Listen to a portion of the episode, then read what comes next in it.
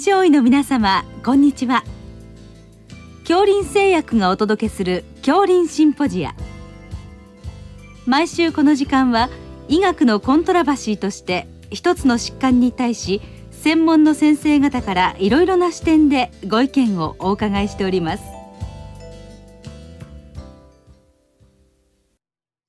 シリーズ臨床栄養の最新情報の10回目。脂質異常症の栄養療法と題して女子栄養大学栄養クリニック所長田中明さんにお話しいただきます。聞き手は三越厚生事業団顧問中村春夫さんです。田中先生本日はお忙しいところありがとうございました。よろしくお願いいたします。脂質異常症の栄養療法ということでお話をいただきたいと思いますまず脂質異常症が絡む病気として、まあ、動脈硬化が最も最初に挙げられるものになるんですがそのコントロールのための脂質にどんなものがあるのかやはりここで問題になるのは LDL のコレステロールですね。はい、となるとじゃあどのくらいから下げるような方策を取っていった方がいいのか、はい、LDL コレステロールの管理基準というか目安というか、はい、その辺を教えてください。はい、日本動脈硬化学会のあの2017年の、えー、ガイドラインで、えー、一応治療の目標値というのが発表されています。で臨床試験の結果ですねあの10年後の冠動脈疾患の発生率で、えー、一時予防を高リスク中リスク低リスクと、え、というふうに区別してまして、え、10年後の冠動脈疾患の発生率が9%以上の場合を高リスク2%から9%を中リスク2%未満を低リスクとしておりましてで、LDL コレステロールの目標値が、まあ、それによってあの決められています。で高リスクの場合は LDL は 160mg パーデシリットル未満中リスクは 140mg パーデシリットル未満それから低リスクは 120mg パーデシリットル未満とというふうに決められています。それで、えー、ネジ予防の場合は、えーまあ、リスクが高いということで LDL コレステロールは 100mg パーデシリットル未満というふうに決まっております。でこの二次予防の中で特に、まあ、糖尿病が合併されてるとかそれから家族性の高コレステロール血症とか、えー、そういう、えー、リスクの高い場合は 70mg パーデシリットル未満に、えー、するようにという発表がなされています。これはあの LDL コレステロールについてです。で、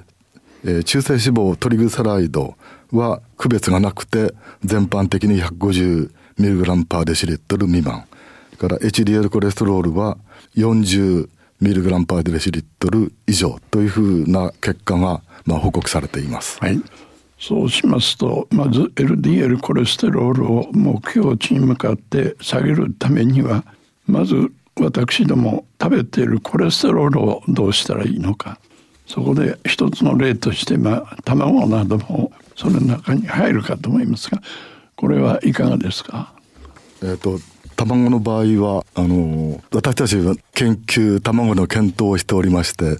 えー、健常者の大学生の40人をですね卵1個大体コレステロールにして 180mg ぐらいそれから卵2個 350mg ぐらいを6週間連続であの食べてもらいまして LDL コレステロールが上がるか下がるかということを検討しました。で、えー、70%の、えー、対象者は LDL コレステロールが上がりました。でところが30%の人はですね逆に LDL コレステロール下がったんですね。まあ、ということで非常にこう個体差体質の違いというのがあの LDL コレステロールに影響すると。それは吸収とか合成とかが絡むんでしょうか、はい。はい、あの、えーと、LDL コレステロールが上がった対象者はやはり、えー、腸管でのコレステロール吸収マーカーが増加しておりまして、うん、で LDL コレステロールが下がった方はその肝臓でのいわゆる合成が低下しているとい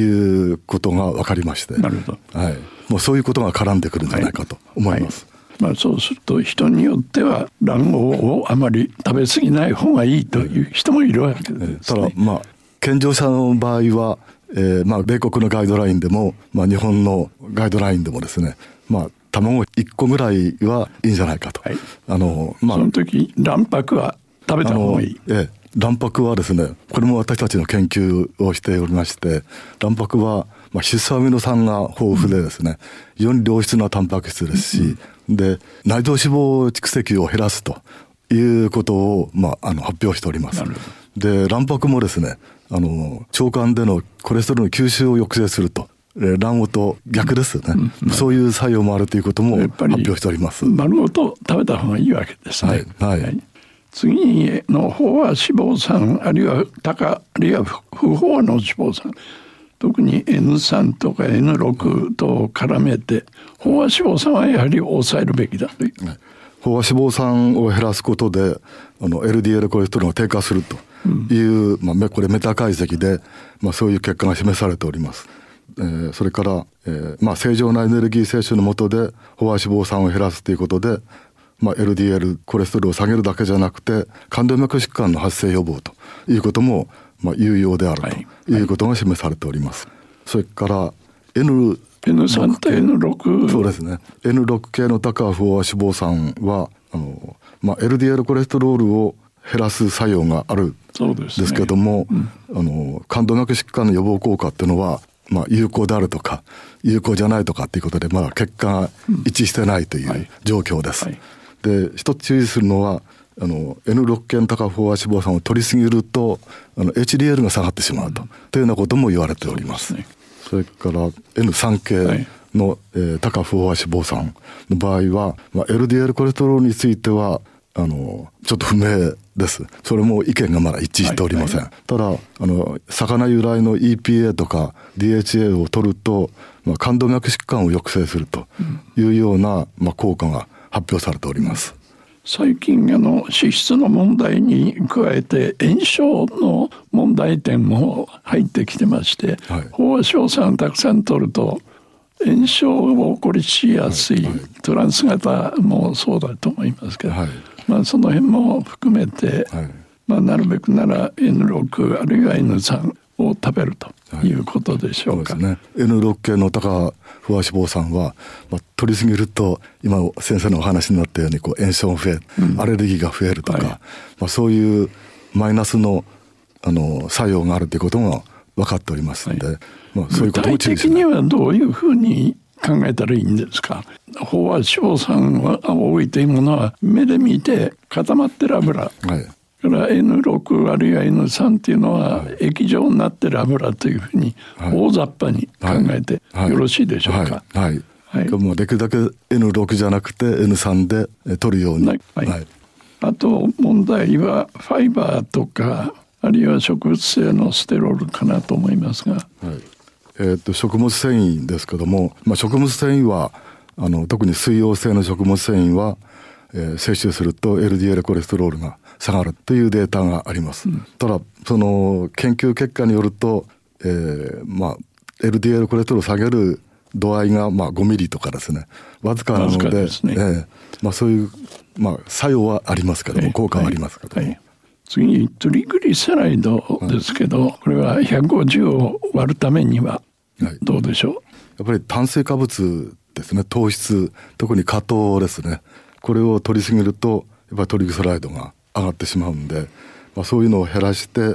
脂肪に変えた臨床試験がありますけどもそうすると中性脂肪は下がるというデータがあります。で魚由来の N3 系の高不飽和脂肪酸は中性脂肪を下げると、えー、という作用があるということも発表されております。あとはあのアルコールですね、うん、やっぱりアルコールをたくさん取りすぎると中性脂肪が上がるということであのアルコールをたくさん取りすぎないようにとということがあの基本的には摂取カロリーをある程度減らさないといけないんそうですね、まあ、アルコールは2単位ぐらいですね,、はいそうですね。えー、ぐらいと言われています。はい。で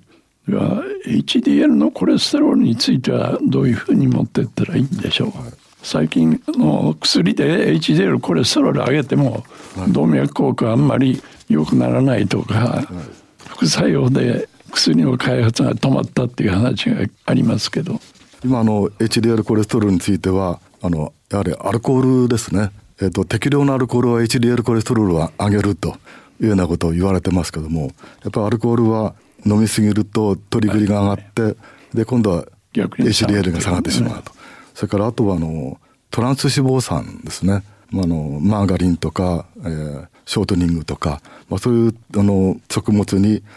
多く含まれていると言われてますけどもこれはあの取りすぎると HDL コレステロールが下がってしまうと、うん、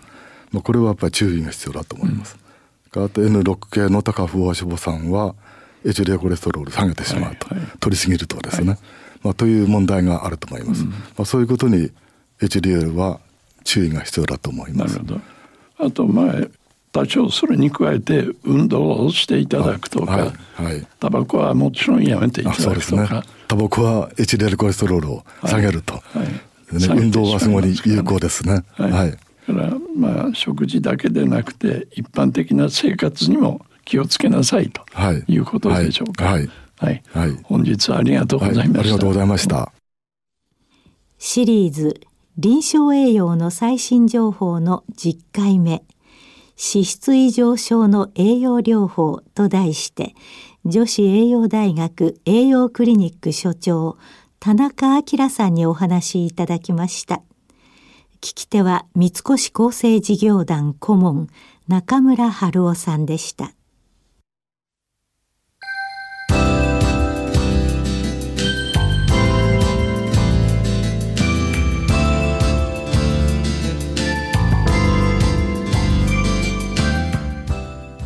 それでは恐林製薬がお送りしました恐林シンポジア。